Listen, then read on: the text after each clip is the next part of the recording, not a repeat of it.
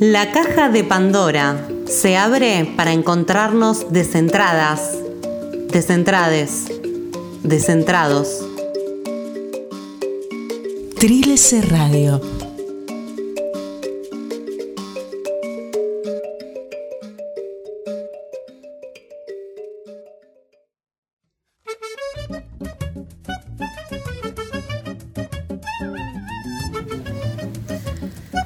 Bienvenidas a la caja de Pandora y hoy nos toca hablar de Alfonsina Storni, quien vivió entre 1892 y 1938 y quien es recordada por muchas y muchos como una poetisa del romance, de la pena y del desamor. Alfonsina se recorta en la configuración imaginaria como dulce, frágil, melancólica pero al indagar en sus escritos y en su propia vida, descubrimos a una Alfonsina muy distinta al imaginario colectivo. Hija de inmigrantes suizo-italianos y nacida en San Juan, Alfonsina no demoraría en hacerse un lugar y en construir una imagen descentrada y desconcertante en los círculos intelectuales de la época, esencialmente masculinos. Al igual que otra de nuestras descentradas, Salvador Onrubia, Alfonsina también fue madre soltera, y a pesar del estigma social, ella se las ingenió para insertarse como escritora en una Buenos Aires que comenzaba a modernizarse velozmente. Todo en ella era performático. Participaba de las veladas literarias del grupo Nosotros, cantaba tangos en peñas nocturnas, recitaba poesías derramando pétalos de rosas, Coqueteaba también con hombres más jóvenes en medio de esas giras nocturnas. Y sobre todo se vestía desarmando el binarismo hombre-mujer. En definitiva, ella desconcertaba, tejiendo una imagen fuera de cualquier centro. En una entrevista que le realizan en la revista Hogar, dicen de ella, ¿quién es esa persona delgada, de escasa estatura, con ojos rasgados y cabello gris? Es un hombre que ha tenido la desgracia de nacer mujer. Es Alfonsina Storni. Así la describen, desconcertados, sin poder encajarla en ningún lugar.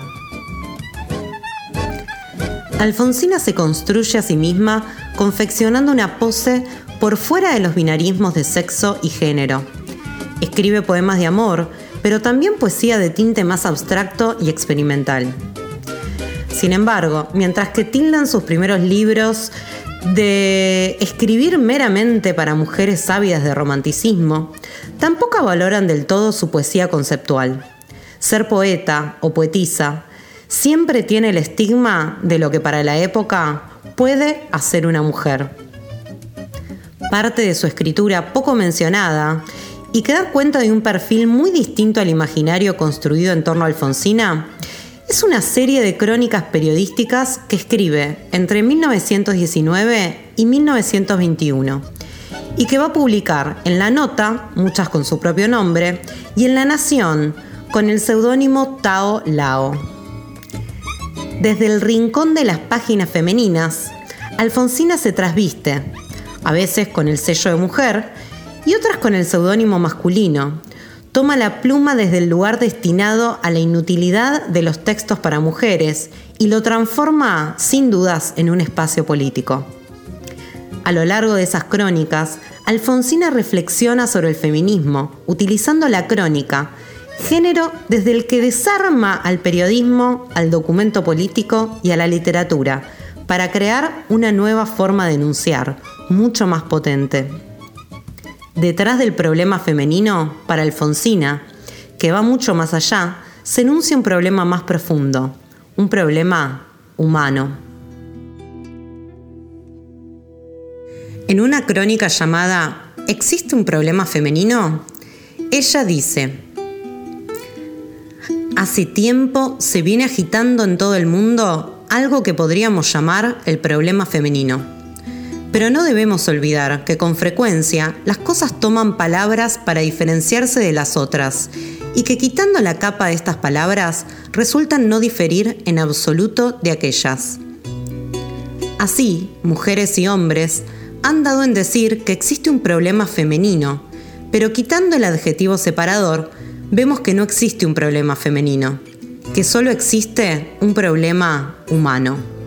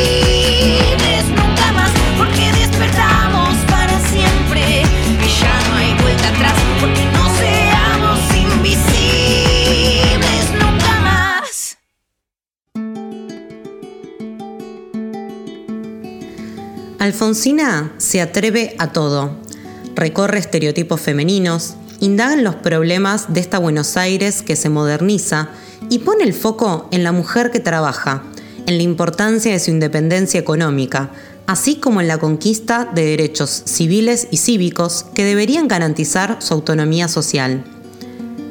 Los textos de Alfonsina siempre tienen un doble filo mientras cuestionan la falta de derechos, a su vez, desenmascara las resistencias en las propias mujeres.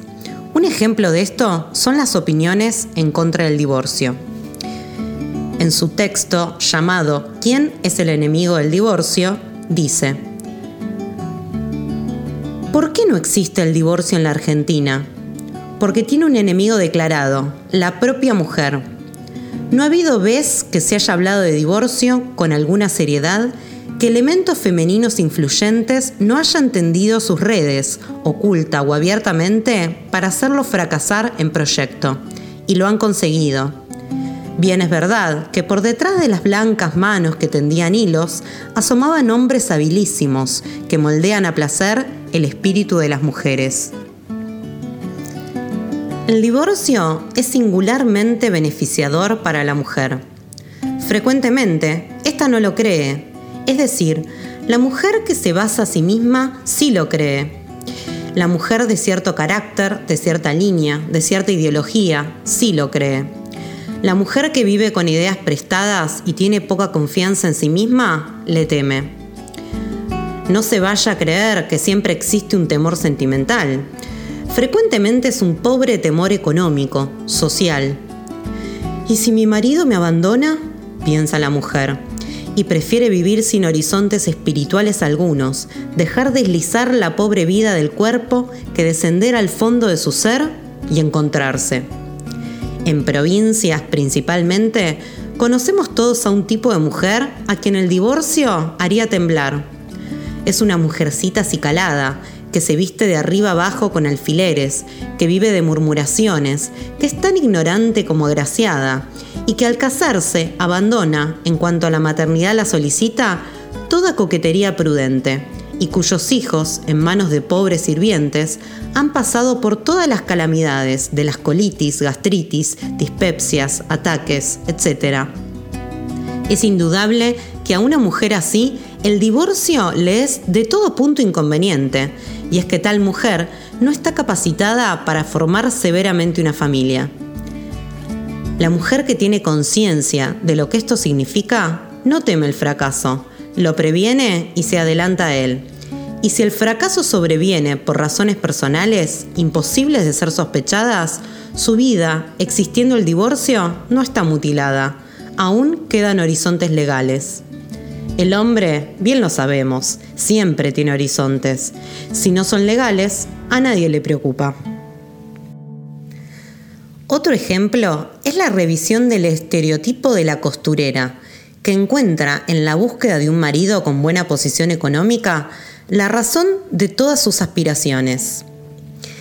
En el texto llamado La costurerita a domicilio, ella dice, Oh, costurerita, tu destino no es muy amplio, ya que el pozo en el que te ahogas es una corbata.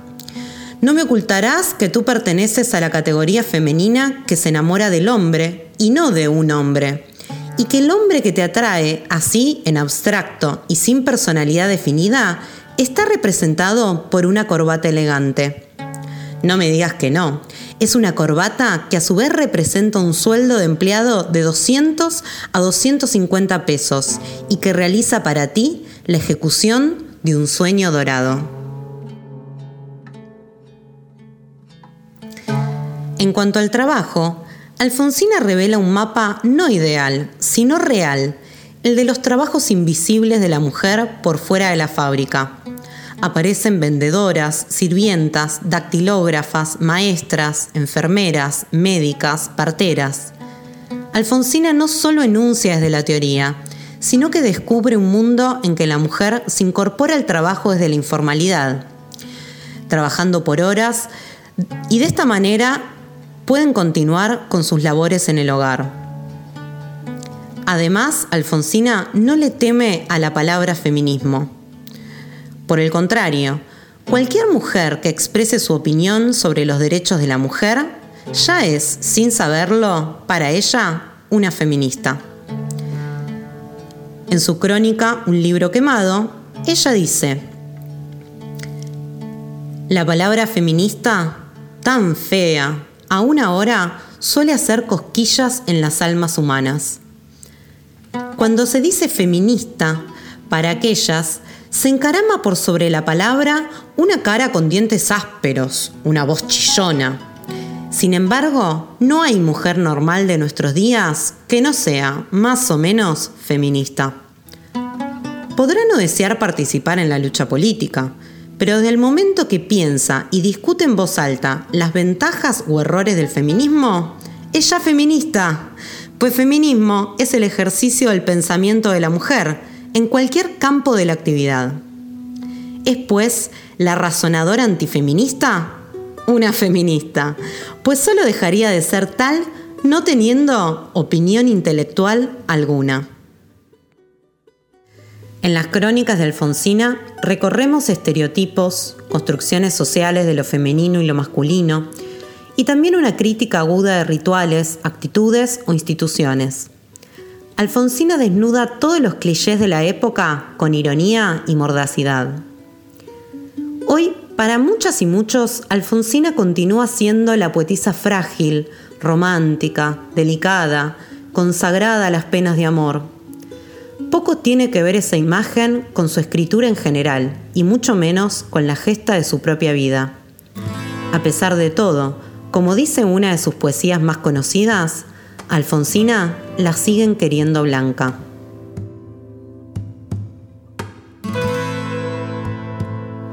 Tú me quieres salva, me quieres de espumas, me quieres de nácar, que sea su cena sobre todas casta, de perfume tenue, corola cerrada. Ni un rayo de luna filtrado me halla, ni una margarita se diga mi hermana. Tú me quieres nibia, tú me quieres blanca, tú me quieres salva. Tú que hubiste todas las copas a mano, de frutos y mieles los labios morados. Tú que en el banquete, cubierto de pampa, nos dejaste las carnes festejando a Baco. Tú que en los jardines negros del engaño, vestido de rojo, corriste al estrago. Tú que el esqueleto conservas intacto, no sé todavía por cuáles milagros me pretendes blanca, Dios te lo perdone. Me pretendes casta, Dios te lo perdone. Me pretendes salva. Huye hacia los bosques, vete a la montaña, límpiate la boca, vive en las cabañas, toca con las manos la tierra mojada, alimenta el cuerpo con raíz amarga, bebe de las rocas, duerme sobre escarcha, renueva tejidos con salitre y agua. Habla con los pájaros y lévate al alba. Y cuando las carnes te sean tornadas, y cuando hayas puesto en ellas el alma, que por las alcobas se quedó enredada, entonces, buen hombre, preténdeme blanca, preténdeme nibia, preténdeme casta.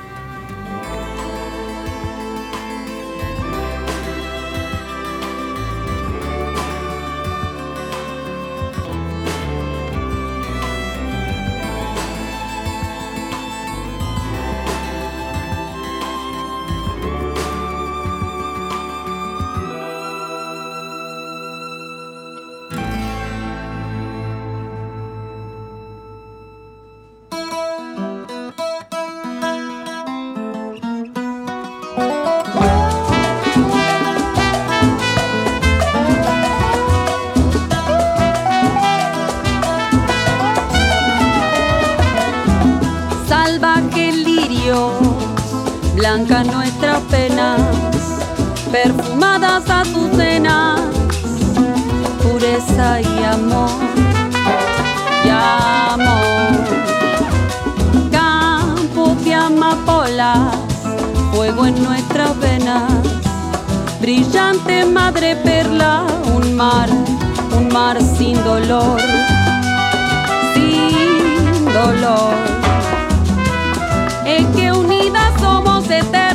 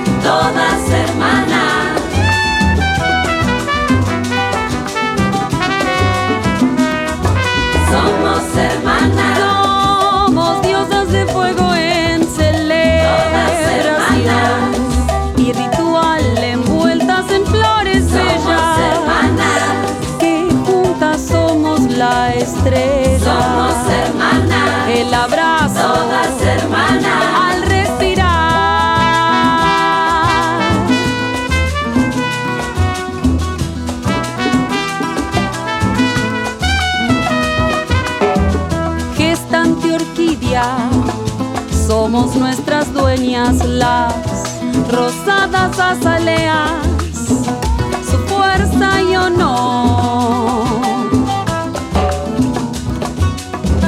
Refugio de magnolia, toda persistencia, nuestro orgullo y resistencia, pura devoción.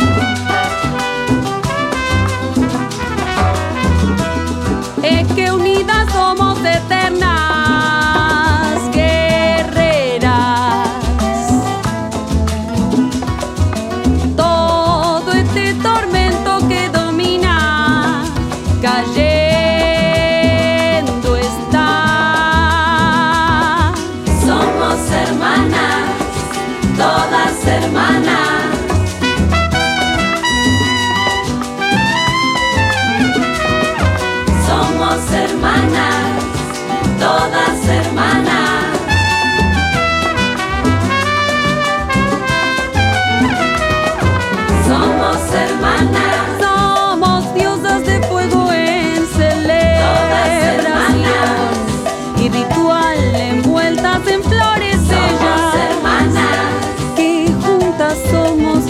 la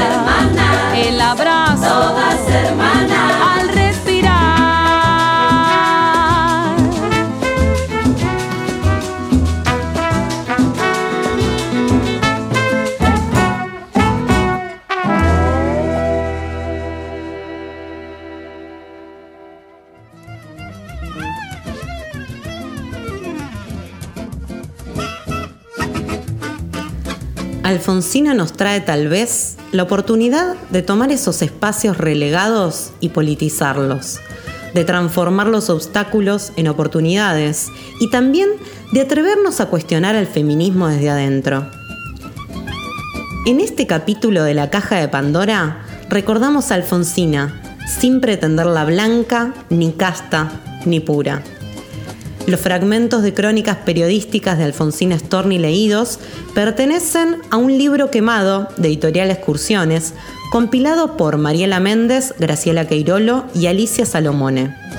Las mismas compiladoras también recuperaron otros textos periodísticos en dos libros más llamados Nosotras y la piel y Urbanas y Modernas. ¿Y la música de hoy? Escuchamos Creo de Eruca Sativa y Somos Hermanas de Mel Muñiz. Este fue nuestro capítulo de la Caja de Pandora dedicado a las crónicas feministas de Alfonsina Storni. Espero que les haya gustado y nos encontramos en el próximo capítulo de la Caja. Buenas tardes.